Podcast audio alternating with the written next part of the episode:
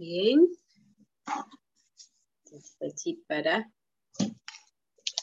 la grabación. Muy bien, Shabbat Shalom, tengan todos en esta noche. Estamos avanzados en la Torah, avanzados en el estudio de, de la porción de la Torah. Estamos por la porción número 34, pero estamos también en el inicio de un nuevo libro, ¿verdad? Bamidbar, ahí en el desierto. Así que estamos iniciando, ¿verdad? Ya pasamos tres libros y uno se pone a pensar, ¿no? Cómo, cómo el tiempo va avanzando. Cuando uno inicia, eh, parece que, que, como que tenemos, o sea, pareciera que tuviésemos todo el tiempo del mundo, ¿no? Eh, bueno, estamos comenzando, ¿verdad? Allí con Bereshí, pero avanzó Bereshí, pasó Bereshí, nos fuimos para Shemot, allí todo el libro de Éxodo, pasó, inicia el libro de Vallicra, de Levítico, y uno está allí, ¿verdad? Bueno, estamos aquí como que en el centro del, del libro, pero ya se culminó y entramos ya para el cuarto libro y avanzando, ¿no? ¿Verdad? Cuarto y quinto libro de la Torá y ya, ya estamos otra vez en, finalización de otro ciclo nuevamente de estudio, otro ciclo anual. Y cuando vemos aquí Bat Midbar, recordamos tal vez con, con nostalgia, con, con, cierta alegría, tal vez ese estudio en años anteriores, ¿verdad? Pero también viene a nuestra mente algunos recuerdos de lo que aprendimos, de lo que vimos allí, de todo eso, y de verdad que es bastante emocionante, ¿no? Eh, es bien emocionante el, el volver, el estudiar nuevamente, el entender nuevas cosas o el recordar lo que habíamos ya aprendido. Así que bueno, estamos aquí iniciando este libro de Bamidbar, ¿verdad? Como dice allí, una de las, de las definiciones que tiene este libro es en el desierto, pero hoy vamos a ver que también puede ser este, este, alguna otra parte allí em, que tenga esta, este nombre, este significado del libro. Pero cuando vemos que este libro dice en el desierto, estamos hablando de más de una porción semanal, estamos hablando de todo un libro de la Torá, ¿verdad? Sé que todo esto que va a acontecer aquí es parte de lo que es en el desierto. En el desierto. ¿Quiénes estaban en el desierto? El pueblo de Israel estaba en el desierto. ¿Qué hay en el desierto? ¿Verdad? No hay nada. Hay arena, hay calor, hay, hay este, todo seco, hay falta, ¿verdad? Mucha falta tal vez de, de, vida, falta de agua. Sin embargo, ¿cuántos de nosotros no pasamos por el desierto? ¿Cuántos nosotros no estamos transitando nuestra vida en el desierto? ¿Verdad? Allí, a veces con carencia de cosas, a veces con falta de brillo, de, de, de luz, de vida, a veces, este, ¿verdad? Eh, con mucho pesar, pero también en el desierto había sustento de parte de Hashem, había provisión, había protección, hubo cuidado absoluto de parte de Hashem, ¿verdad? Hubo instrucciones, hubo este, batallas ganadas, hubo muchas bendiciones en el desierto. Entonces podemos ver en el desierto desde un punto de vista, desde una óptica en donde está la carencia, donde está la muerte, porque no tienes agua, ¿cuántas personas mueren en el desierto por falta de algo? Pero en este desierto también sabemos que hay la mayor provisión que Dios hizo a su pueblo, no solamente del pan físico, lo sustentó en el desierto, donde no había nada, Dios le proveyó. Y ahí cada vez que me acuerdo de esa provisión de Dios, ¿verdad? Me recuerdo una frase en un tiempo, estaba sitiado allí la, la ciudad y alguien dijo, es que acaso, ¿verdad? Cuando le dijeron, mira, mañana vas a comprar comida, vas a comprar comida por nada de dinero. Y una de las personas allí dijo, ¿y es que acaso va a caer comida del cielo? Pero a estas personas se les olvidó que en el desierto Dios le proveyó del pan, del pan físico, pero también les proveyó del pan espiritual. ¿Y qué gran pan? Hoy tenemos aquí los libros de la Torá, entregados allí en el desierto. Nos estamos acercando ya, estamos en las puertas. Si la semana pasada era pronto, será Shabbat, ¿verdad? Ahora estamos ya en las puertas, ya estamos abriendo las puertas de la celebración de Shabbat ya el conteo de los días, ya pasó un tiempo para reflexionar, para contar, para prepararnos. Y este pueblo que está aquí en esta ya iniciando en el desierto, este pueblo, ¿verdad? Es el mismo que un día, como estamos hablando hoy y mañana, se estaban ya preparando como un solo pueblo para recibir de parte de Hashem mismo de parte de su boca lo que fue la Torá, ¿verdad? Así que, qué maravilloso, ¿verdad? Este desierto. Este desierto nos trajo a nosotros palabra de vida. Este desierto nos trajo a nosotros relatos maravillosos y la enseñanza o la reseña completa de quién es Hashem, de su amor, de su gracia hacia cada uno de nosotros, de escoger a ese pueblo especial. Y en el desierto les entregó la Torá. Vamos a hablar entonces un poco, ¿verdad?, acerca de este desierto. Aquí en, vemos que en la primera porción, ¿verdad?, del libro, allí en el primer capítulo de este libro, que por supuesto estamos iniciando desde el capítulo 1.1 hasta el capítulo 4.20. Así que vemos allí que inicia en el primer día del segundo mes. Estamos hablando de que el pueblo de Israel había salido de Egipto, habían transitado, habían contado los días, se habían preparado. Y ahora estaban aquí en el primer día del segundo mes del segundo año de la salida de Egipto, el Señor le dijo a Moshe, ¿verdad? En el desierto de Sinaí, en la tienda de reunión. Está aquí quedando claro de que ya el Mizcán estaba construido, que ya se encontraba allí, que ya el Señor habitaba en medio de ellos allí. Y estamos hablando del segundo año desde que salieron de Egipto. En el segundo, el primer día del segundo mes. Ya había pasado esta situación de el becerro de oro. Ya había pasado los espías, ¿verdad? Pero ellos están allí en el desierto y se encuentran entonces en la tienda de reunión. Y dice una parte, toma el censo de toda la congregación de Israel por sus familias, por las casas paternas, y anota el nombre de todos los varones de 20 años arriba, todos los que puedan salir a la guerra en Israel. Los contarás tú a, y Aarón por sus ejércitos. Entonces vemos aquí que el Señor pide juntar a su ejército, al ejército de Hashem, que se encuentra en el desierto. Y recordamos, ¿verdad? Que para este momento ya están distribuidas las tribus. Se encontraban eh, separadas, ¿verdad?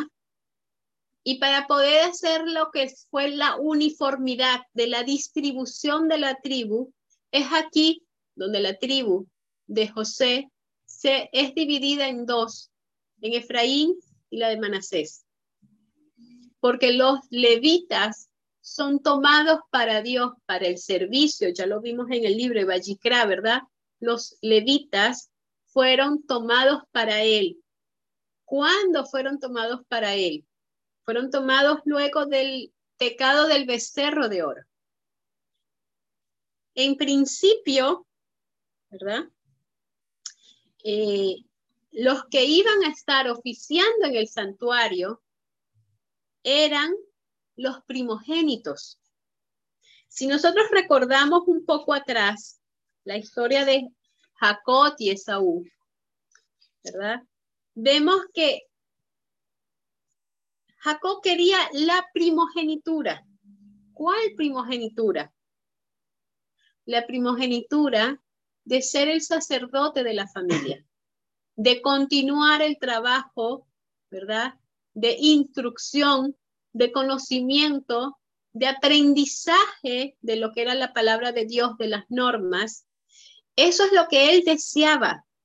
Lo había aprendido de su abuelo Abraham, porque se tienen los registros que Jacob eh, tenía 15 años y Esaú, ¿verdad? Los dos eran mellizos, la misma edad, cuando su abuelo muere. Y, y Jacob estaba preocupado por esa primogenitura, por ese servicio, esa entrega, ese, ese trabajo especial de instruir a su familia, de mantener a su familia en lo que era el conocimiento y el amor de Hashem en transferir toda esa palabra oral que el Señor les había enseñado a través de los tiempos.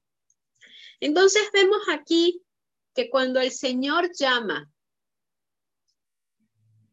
a este pueblo a salir de Egipto, cuando quiere construir el Mizcán, cuando tiene todo el pensamiento que tenía Hashem para su pueblo, el trabajo del servicio en el santuario eran para los primogénitos, los que eran encargados de instruir a su familia, de transferir lo que era la enseñanza de Hashem a todos sus descendientes. Pero lamentablemente, con el pecado del becerro de, de oro, perdieron esta oportunidad, porque fueron los levitas los que, se los que permanecieron firmes de parte de Dios en ese momento. Y entonces el Señor dice, bueno, estas son las personas. Esta es la tribu que me va a servir. Ellos son los que van a sustituir a los primogénitos. Y a veces decimos, bueno, sí, los levitas, pero qué triste es que los primogénitos hayan perdido esa oportunidad. Claro, cada uno seguía trabajando en su casa, pero ya no tenían la bendición ni el privilegio de trabajar en el Miscán, en estar en la presencia de Hashem, en estar allí con todo lo que eran eh, el plan de salvación, los objetos, con todo lo que era el transporte, eh, el arreglo, el encendido de las velas, la colocación del pan, la comida, la provisión, porque los levitas eran eh, provistos por el pueblo. Ellos trabajaban para el Miscán y el pueblo les proveía todo porque Hashem decía, yo los voy a sustentar, yo me encargo de ustedes. Los primogénitos perdieron esa oportunidad. Es lamentable, ¿verdad? Porque ellos no tomaron una posición correcta, no mantuvieron a su familia sin caer en ese pecado de esa idolatría en ese momento del becerro de oro. Así que entonces los levitas son tomados para servir en el Mizcán, pero las tribus quedan como disparejas, ¿verdad? Eh, si hay una, si hay una, un grupo en cada uno de los puntos cardinales, norte, sur, este y oeste, iba a quedar en una tres, en otra tres, en otra tres y en otra dos. Pero el Señor es un Dios de orden y le gustan las cosas bien y perfectas. Así que, ¿qué hizo el Señor? Bueno, ya desde antemano hizo provisión. Ya Jacob había bendecido a Efraín y a Manasés y los había asumido como hijos suyos. Así que en este momento esta tribu de José es dividida en dos, Efraín y Manasés, y ellos ocupan un lugar, cada uno ocupa un lugar como tribu, y entonces así se completan las doce tribus más los levitas que le pertenecían a Dios, que tenían parte era con el Señor. Entonces vemos allí como, como todo, ¿verdad? E, el Señor tiene todos sus arreglos, todas las cosas. A veces este, no entendemos el porqué de las cosas, pero aquí es claro, o sea, el Señor tomó para sí una tribu, pero no por eso dejó eh, desigual la distribución de las mismas, sino que entonces tenían igualdad en, en números, ¿verdad?, de tribus y por supuesto entonces en cantidad de personas allí. Así que el Señor entonces está viendo aquí una parte de que quiere saber, quiere contar su ejército, ¿verdad? Dice, el Señor quería saber cuántas personas entre 20 y 60 años que pudieran ir a la guerra. Y ahí vemos, ¿verdad? Leímos allí en, en Bamidbar 1.3, de 20 arriba, todos los que puedan salir a la guerra en Israel, los contarás tú y Aarón por sus ejércitos. Entonces vemos allí que si Israel no hubiese cometido el pecado al escuchar a los espías falsos traer el reporte, Israel hubiese entrado inmediatamente a la tierra de Canaán, a la tierra prometida, ¿verdad? Al Erex Israel. Su, su entrada habría sido un, un, momento de una lucha, ¿verdad? Y una conquista de la tierra inmediata. Y por supuesto que si entraban directo, sin escuchar a los espías, se necesitaba un ejército para la guerra, un ejército preparado para conquistar la tierra. Y el Señor quería saber cuántos habían para luchar. Y vemos allí que encontramos que hay un crecimiento pues milagroso.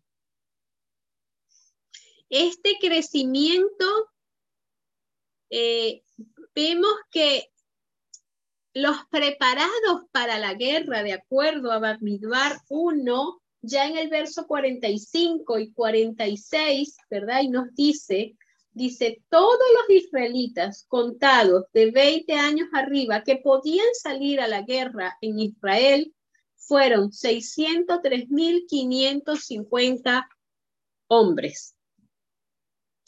Y por supuesto nos viene aquí lo que comentamos en otras oportunidades también. Si contamos los niños, los adolescentes, las mujeres, las personas mayores de 60 años, entonces estamos viendo que el número crece muchísimo más, se multiplica muchísimo más, ¿verdad? Y hablamos de que el pueblo de Israel bajaron 70 personas a Egipto, hijos de, de Jacob, cuando fueron allá a encontrarse con José y a establecerse allí en la tierra. Y estamos hablando que pocos siglos después hubo un crecimiento tan grande que se estima, ¿verdad? Que entre dos y tres millones de personas había. El Señor había bendecido grandemente el crecimiento de esta familia. Jacob, doce hijos, ¿verdad? Estos hijos se casaron, tuvieron hijos, pero en un tiempo relativamente corto, estas 70 personas que habían bajado a Egipto se convirtieron entre 2 y 3 millones de personas. Ahí nosotros podemos decir, bueno, pasó un tiempo grande. Si nosotros vemos atrás en nuestra genealogía, por ahí estaba viendo, bueno, recientemente había una, una allí, una, ¿cómo se llama? Una publicidad de como que haz test de tu ADN. Hay un test, hay una promoción, porcentaje de descuento, para que puedas ver eh, tus ancestros, ¿verdad? Para que puedas conocerlo, para que puedas ver con quién estás relacionado, con la familia, para que puedas también eh, ver situaciones de ADN, de, lo que estás tú propenso a, tener enfermedades o a, o a, padecer, ¿verdad? Algunas enfermedades que puedas traer propias del ADN por los ancestros que tú tienes, por toda esa trayectoria. Pero entonces yo decía, bueno, si hacemos eso y nos vamos unos cuantos años atrás, ¿cuánta de nuestra familia podríamos reunir? ¿Cuántos podríamos contar? Y hablamos de que cuántos estamos vivos ahora, ¿no? O sea, de, de, de repente comenzamos unos 300, 400 años atrás. De esa trascendencia, de esa familia, tráela, tráela, tráela, ¿cuántos existimos ahora? Que estamos vivos, que podamos ser contados. Aquí estamos viendo que esto es un crecimiento milagroso. El Señor le había prometido Abraham, a Isaac y a Jacob que su descendencia sería grande, inmensa, no iba a poder ser contada. Eh, contada por Dios, por supuesto, pero que iba a ser tan grande, que iba a abarcar todo tanto, que iba a abarcar hasta nuestros días, que no iba a ser eh, posible, ¿verdad? Tener allí un número de todo lo que era la descendencia. Y el pueblo judío se ha mantenido allí. Estábamos viendo que qué impresionante es como una persona, por ser hija de una mujer, ¿verdad? Por ser hija de un judío, automáticamente ya es judía. Puede haber nacido en cualquier parte del mundo, pero ya tiene su conexión allí y es bien clara y establecida. Y, el hijo, por su parte, pues puede ser parte de esto porque a los ocho días de nacido es circuncidado y pertenece allí y es parte de ese pueblo. Y así continúa. Y el pueblo es grande, crece, es inmenso. Pueden nacer en cualquier parte del mundo, pero siguen siendo parte de un pueblo.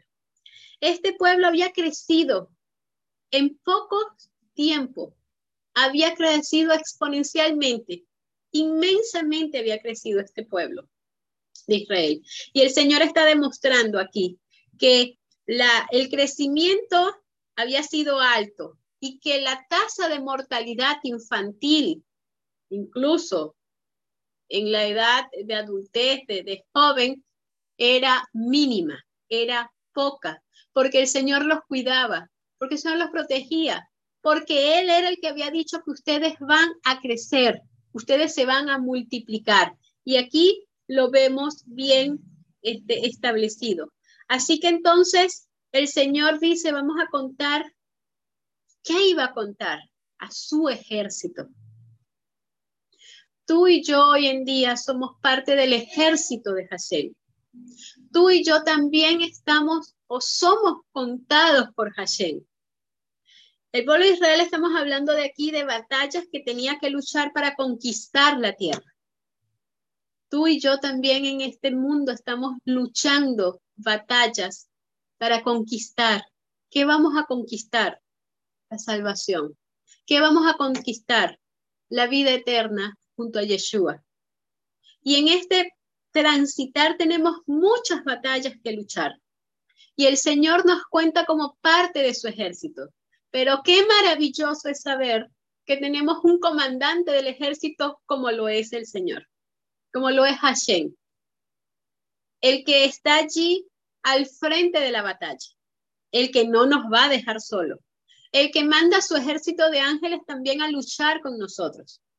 Y cuando nosotros lo sabemos, lo creemos, lo vivimos, nuestra vida es diferente. Nuestro pensamiento es otro, ¿verdad?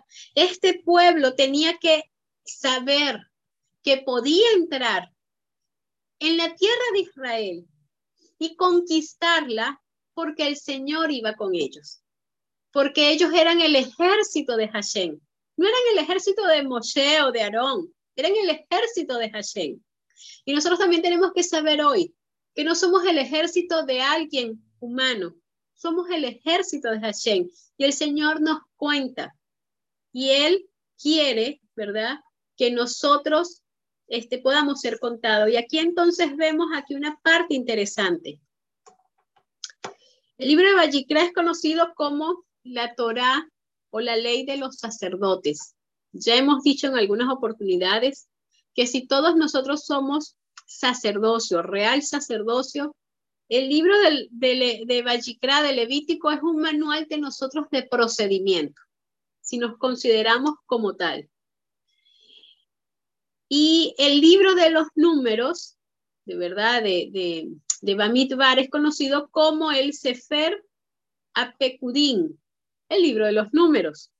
Esto porque en este libro se hizo un censo de Israel dos veces. ¿Ok?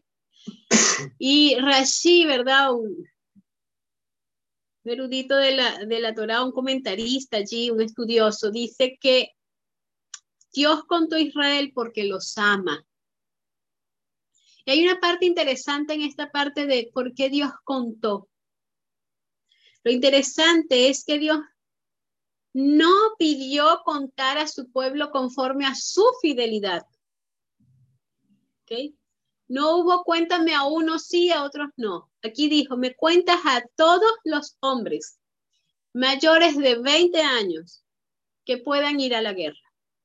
No discriminó, me cuentas a estos sí, a los hijos de este no, a de la tribu aquella no, sino a todos por igual. Algunos israelitas, sabemos, eran muy piadosos y estrictos observadores de la Torá. Otros eran muy permisivos. Algunos no querían escuchar los preceptos de la Torá. Pero cuando Dios le pidió a Moshe que contara a su pueblo, los contó a todos como uno. Todos eran parte de ese pueblo.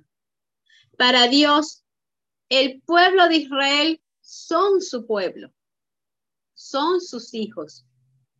Cada uno es igualmente amado y posee una chispa de Dios, posee el aliento de vida. Por lo tanto, nadie debe ser descartado. No importa cuál es su condición o pensamiento, nadie es descartado de ser contado como parte del pueblo de Hashem. Y esto lo tenemos que tener claro aquí en, este, en esta para allá, en este Badmitbar, este centro, ¿verdad? De este aprendizaje de hoy. Todos somos parte del pueblo. Y les refería yo a ustedes que hoy en día vemos que existe un pueblo judío no solamente en Israel, sino en todo el de alrededor del mundo. Y muchos no han nacido en Israel, pero son parte del pueblo de Hashem, porque están allí, vienen descendientes de. Y cada uno sabe incluso de qué tribu pertenece, de qué raíz, de qué son, de dónde vienen.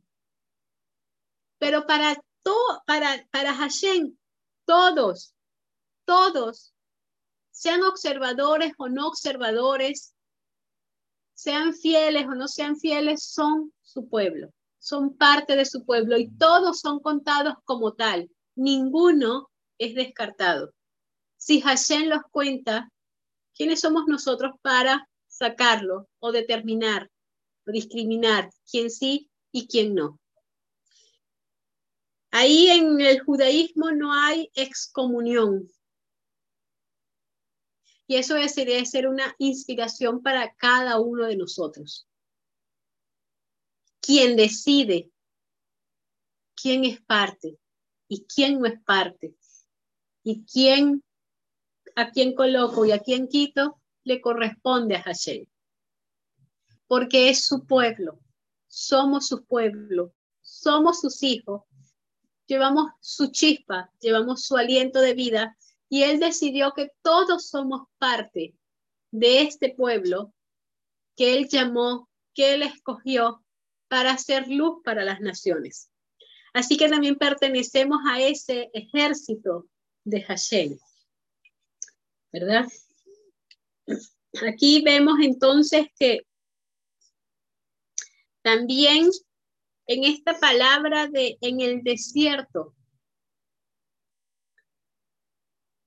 hay una parte importante. ¿Por qué el Señor, si ya sabemos que estaban en el desierto, hace una aclaratoria en el libro de números? Ahí decía, ¿verdad? En el primer texto, ya la última parte, el Señor dijo a Moisés en el desierto de Sinaí, en la tienda de reunión. Especificó dónde estaban. Habló a Moisés en el desierto de Sinaí y no solamente en el Sinaí. ¿Por qué le incluyó entonces en el desierto? Una de las respuestas es la parte de que le dan, ¿verdad? Los, los sabios. Es la parte de la gematría, que es la ciencia de contar e interpretar la Biblia a través de los valores numéricos de las letras hebreas. Recordemos nosotros que en hebreo cada letra tiene un número, ¿verdad? Ale es uno, Bet dos, Gimel, tres, Dale, cuatro, y así sucesivamente, ¿verdad? Y luego, este, ya después que van, pasan a la Yod 10, Kaf, entonces es 20, el doble, la Met eh, se aumenta 10, 30, Men 40, y así, ¿verdad? Ya van a 100, 200, y tienen toda una cantidad de letras allí. Así que el valor numérico de Midbar, Sinaí, desierto del Sinaí, es el número 376 lo que compone estas letras, que es el mismo número de la palabra paz, shalom. Hay personas sabias que se han dedicado, ¿verdad? Colocan, ok, esta, esta, esta palabra, ¿cuántos números tiene? Y buscan todas las palabras que tengan esa misma cantidad de números para hacer esa relación, esa, esa unificación, para encontrar ese, ese sentido, ese significado.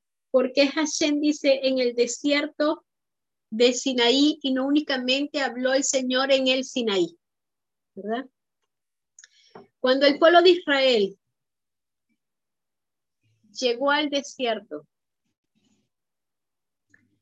la Torah dice en hebreo que allí acampó Israel, Vayishan Chan Israel, allí acampó Israel, en Éxodo Shemot 19.2.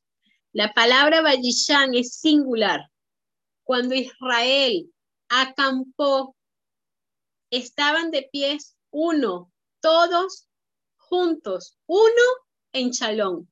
Estaban todos juntos en paz. El requisito previo para recibir la Torá es ser uno. Uno.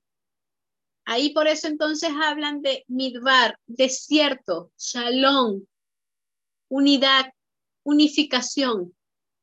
En el desierto, el pueblo de Israel llegó a ser uno. Cuando recibieron la Torá en el, en el desierto del Sinaí, eran unos, estaban en paz unos con otros, estaban en armonía, estaban en una eh, total, ¿verdad? Compenetración, amistad, cariño, todo lo que podía existir allí que los unificaba. Y el Señor se lo entrega, pero no había división, era a un solo pueblo. Cuando hablamos en el desierto y que estamos en el desierto, pues en el desierto también encontramos la maravilla de poder ser uno con otros y poder ser unos en Hashem. Allí entonces eh, el requisito previo para poder recibir la Torá, no solamente para el pueblo de Israel en ese entonces, sino para nosotros, es poder ser uno. Uno con nuestro semejante y uno con Hashem, en actuar, en pensamiento, en decisiones. El mismo eh, la misma situación ocurrió con los talmidín de Yeshua. Nosotros por aquí, pues, recordamos que el mismo día que se celebra Shavuot es el mismo día también que se celebra, pues, las primicias, la entrega de las primicias, que se celebra entonces el Pentecostés. 50 días, 49 días, 50 días, la cuenta misma cuenta de Homer. El pueblo estaba contando las cuentas del Homer desde Pesa, cuando murió Yeshua, cuando fue sacrificado el cordero. Estaban contando, estaban preparándose, estaban reflexionando, estaban meditando en todo lo que había sido su momento hasta llevarlos allí. Y habían llegado a la celebración de Shavuot. Había culminado la, la cuenta, ¿verdad? Venía la entrega de la Torá, venía las primicias y venía también lo que era entonces el Pentecostés. Y ahí en, en el libro de Hechos, el capítulo 4, 32, dice, y todos los que habían creído en Yeshua, ¿verdad? Tenían un solo corazón y una sola alma y ninguno decía que algo de lo que le pertenecía era suyo, sino que lo tenían todo en común. Esta condición especial que los talmidín de Yeshua tuvieron en esa oportunidad fue lo que permitió que al ser ellos uno solo, pudieran recibir el Ruach HaKodesh. Así como el pueblo de Israel en el Sinaí, recibió la Torá, escuchó la voz de Hashem hablarle allí, a cada uno de ellos, que estaban como un solo pueblo. Es importante entonces considerar la unidad de nuestra familia, de nuestra congregación, de nuestra Keilah, para poder recibir el poder de la bendición de la palabra de Hashem y también recibir el Ruach HaKodesh. Cuando vemos allí la universalidad de la, de la Torah, vemos que la Torah fue entregada en el desierto, un lugar que como que no era de nadie, era de todos. Habían por allí personas, ¿verdad? Los beduinos estaban allí, personas que andaban, iban, pasaban un tiempo. Y el Señor allí entregó en el desierto de Sinaí su Torah para enseñar que la Torah no era solo para el pueblo de Israel, que la Torah la recibía el pueblo de Israel para compartirla con las demás personas, que la Torah abarcaba a todo el mundo, a todas las generaciones hasta nuestros días, que es vigente para nosotros tan igual como lo fue para el pueblo de Israel allí en ese momento que la recibió. Hay personas que tal vez dicen, esto no me corresponde a mí, esto era para el pueblo de Israel, pero es que no fue dada en la tierra de Israel. No fue nada más allí para el pueblo de Israel. Fue para todos los hijos de Hashem, que incluyen a cada uno de los que estamos aquí presentes, a cada uno de los que estamos escuchando en este momento esta enseñanza del libro Bamidbar. El libro de Bamidbar y todas las enseñanzas que tiene y todo lo que vamos a ver también es para enseñanza nuestra hasta nuestros días. Así que el Señor enseñó que la Torah pertenece por igual a todos los habitantes de la tierra. Allí entonces vemos que el libro, como ya les había mencionado ahora, eh, también aparte de en el desierto, ¿verdad? Que es el título, estas, estas no estaban escritas eh, separadas, como lo vemos ahora las palabras, estaban unidas en los pergaminos. Entonces se dice que la palabra Bamidbar también puede leerse como dos palabras. Bam, Dabeir, que se escribe exactamente como este, la vemos allí, que significa, su significado, esa de van, de ir, es en ellos debes hablar. Y esto, por supuesto, también viene con la parte de lo que es la Gemara, todo la cuenta, la unificación, ¿verdad? Habla con ellos o habla en ellos. Así que aparte del libro de número decir, Bamidbar en el desierto, también puede ser habla con ellos o habla en ellos. La palabra de Dios no es solo para nuestros oídos, sino también para nuestro corazón. Tiene que penetrar en nuestro interior, tocar nuestro corazón y en última instancia no solo estar escrita en papel o en pergamino o en piedra, sino en nuestro corazón. Van en ellos. La palabra van en ellos debe estar escrita internamente en cada uno de nosotros. Así que estas palabras que fueron dadas en el desierto es para que fueran habladas para ellos, o sea, para nosotros, pero no solamente para que las leamos, las escuchemos. Hoy estamos aprendiendo una cantidad de cosas aquí. Y puede que digamos, ay, qué bien, muy interesante, muy lindo, pero tal vez parte de, de lo que hemos aprendido necesitamos comprenderlo, ¿verdad? Degustarlo, asimilarlo, entenderlo bien, hacerlo parte de nuestra vida, ponerlo en práctica.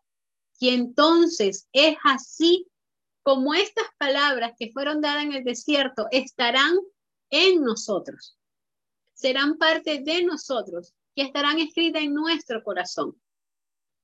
Porque de otra forma, pueden estar escritas en libros, pueden estar escritas en el pergamino, en la piedra, pueden estar allí. Y decimos, sí, allí está la palabra de Dios, pero está en ti.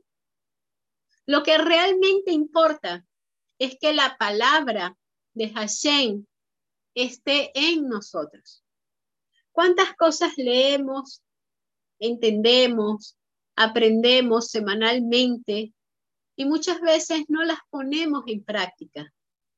Se nos olvidan, las dejamos o tal vez no nos parecen eh, como que muy práctico, fácil de, de poner en práctica, las vamos descartando. Entonces la palabra no termina de estar completamente en nosotros. El Señor entregó su palabra en el desierto. ¿A quién? Al pueblo de Israel. ¿Para qué? Para que esa palabra estuviera en ellos. No para que la pusieran, eh, no sé, en la pared escrita y simplemente verla. Es vivirla. Es poder comerla, degustarla, asimilarla, entenderla, vivir la palabra. Allí es donde está el verdadero aprendizaje del Hijo de Hashem, porque ahí es cuando va a poder ser luz para las naciones. Porque al vivir la palabra de Hashem, está reflejando a Hashem ante el mundo entero. Entonces, tenemos que tener en cuenta que este, este centro, este Bamidbar, es grande, es amplio. Hashem entregó su palabra en el desierto del Sinaí para que estuviera dentro. Nosotros recordamos, ¿verdad?, la frase, y la repetirás a tus hijos y hablarás de ellos estando en el camino, ¿verdad? Al entrar, al salir, al levantarte, al acostarte, la pondrás para ti como frontal, ¿verdad? La, la, la, pondrás allí, la escribirás en, en, tu mano. Todo lo que haces debe de estar reflejando la palabra de Hashem. Todo lo que piensas debe reflejar la palabra de Hashem. Por los sitios que vas, debes de reflejar la palabra de Hashem. Porque lo debes de tener como un baluarte. En tu casa, en, en las entradas de tu casa, ¿verdad? Allí debe de estar la palabra, porque cuando tú estés en tu casa, también debes de vivir la palabra de Hashem. Es muy lindo el poder ser parte de este pueblo, el poder ser parte de los que hemos recibido la palabra de Hashem, pero no solo recibirla y escucharla, es poder entonces también vivirla, vivir la palabra. El Señor quiere que las palabras estén en nosotros, escrita en nuestro corazón. Que Hashem nos bendiga, que nos ayude a poder, al iniciar este estudio del libro de Bamidbar, decidir hacer de nosotros la palabra de Hashem. Que todos tengan mucha Shalom.